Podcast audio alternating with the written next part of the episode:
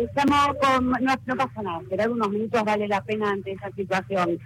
Estamos con Marina Joski, ella es secretaria de Mujeres y Diversidad de la UTEP. La UTEP, recordamos, es una de las tantas voces que se suman a este repudio por la detención de las mujeres mapuches, pero principalmente por esa situación de trasladarlas a Buenos Aires, a cuatro de ellas que fueron detenidas hace dos días.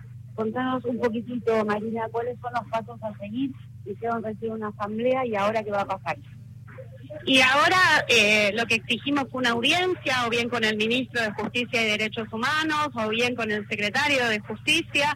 Queremos exigir una respuesta en relación con los procedimientos viciados de nulidad, viciados de el proceso, los procedimientos de, traslado, la toma de declaración sin abogados, eh, el alejamiento familiar.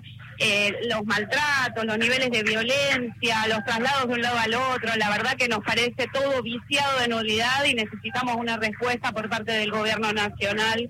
Este, sabemos que hay organismos de derechos humanos eh, actuando, que está la ministra de Mujeres actuando. Queremos que eh, las demás instituciones del Gobierno Nacional nos den una respuesta. Exigimos la inmediata liberación de las cuatro compañeras detenidas y el cese a la persecución del pueblo mapuche. Hola Marina, ¿cómo te va? Bienvenida con Jorge Alperín, te saludamos y, por supuesto compartimos eh, el enojo, la indignación y obviamente esta es una medida de un poder judicial que más de una oportunidad hemos dicho que necesita ser modificado, ser democratizado, tener perspectiva de género, cosa que claramente no ocurre. Y lo, entre todas las, eh, irregularidades o en todo caso cosas gravísimas que estamos destacando es que es una jueza mujer la que ha tomado esta decisión de separarlas de su territorio y mandarlas 1.600 kilómetros lejos a una cárcel federal aquí en la Ciudad Autónoma de Buenos Aires, ¿no? Sí, es una jueza mujer respondiendo obviamente a pedido de grupos organizados. No olvidemos que la semana pasada estuvo Patricia Bullrich ahí, no olvidemos las movilizaciones patricias que hubieron en, en la zona. Eh, tenemos una justicia muy acostumbrada a defender a los poderosos y a las poderosas y sobre todo a los poderosos y castigar a quienes menos tienen y a quienes reclaman tierra, su tierra ancestral. Estamos acostumbrados a esto, pero no nos resignamos. Estamos acostumbrados, pero no nos resignamos.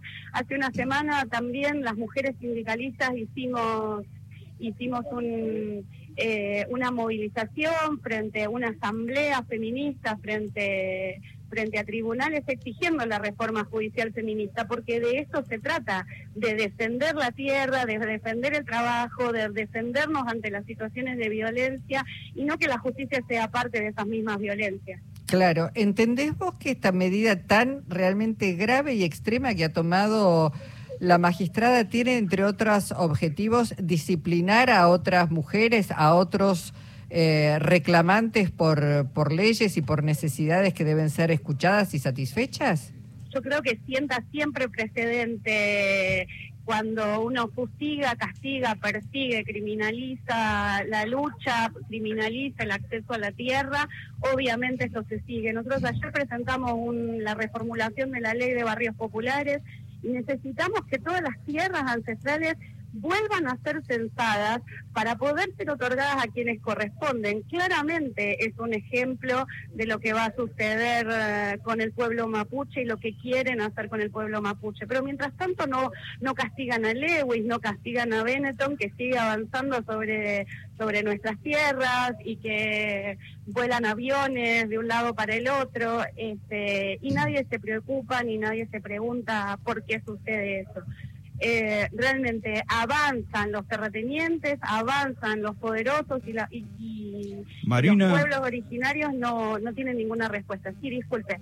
Eh, Marina, ¿han intentado ponerse en contacto con el INADI? Eh, lo que en parte del comunicado que hacemos con la Secretaría de, de Mujeres y Diversidad de la UTEP es que el INAI empiece a gestionar las políticas públicas este, y se ponga a la cabeza de las políticas públicas necesarias para parar ese tipo de desalojos.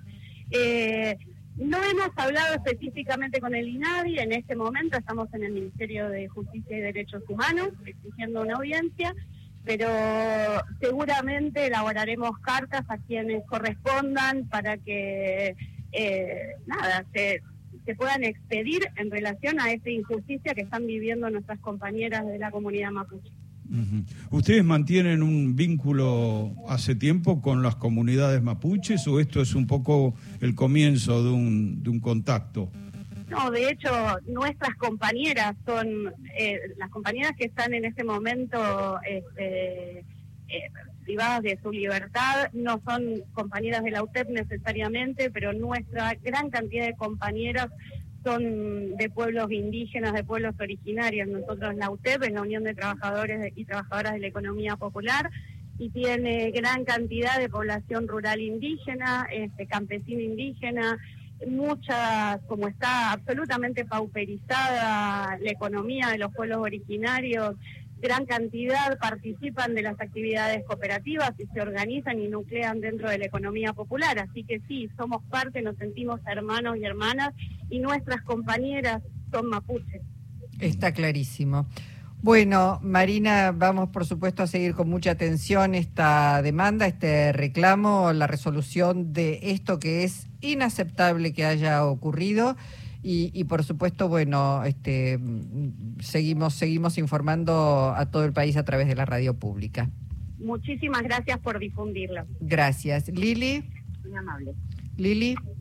Y Lisa sí se aguarda ahora porque ya le vinieron a avisar mientras que estábamos hablando eh, por Radio Nacional que en unos minutos o la recibe el ministro de Justicia, Martín Soria, o Juan Martín Mena, el secretario de Justicia de la Nación, pero algunos de ellos dos va a recibir a los dirigentes para ver eh, cómo puede accionar el Estado en torno a esta decisión de la Justicia Federal de Bariloche.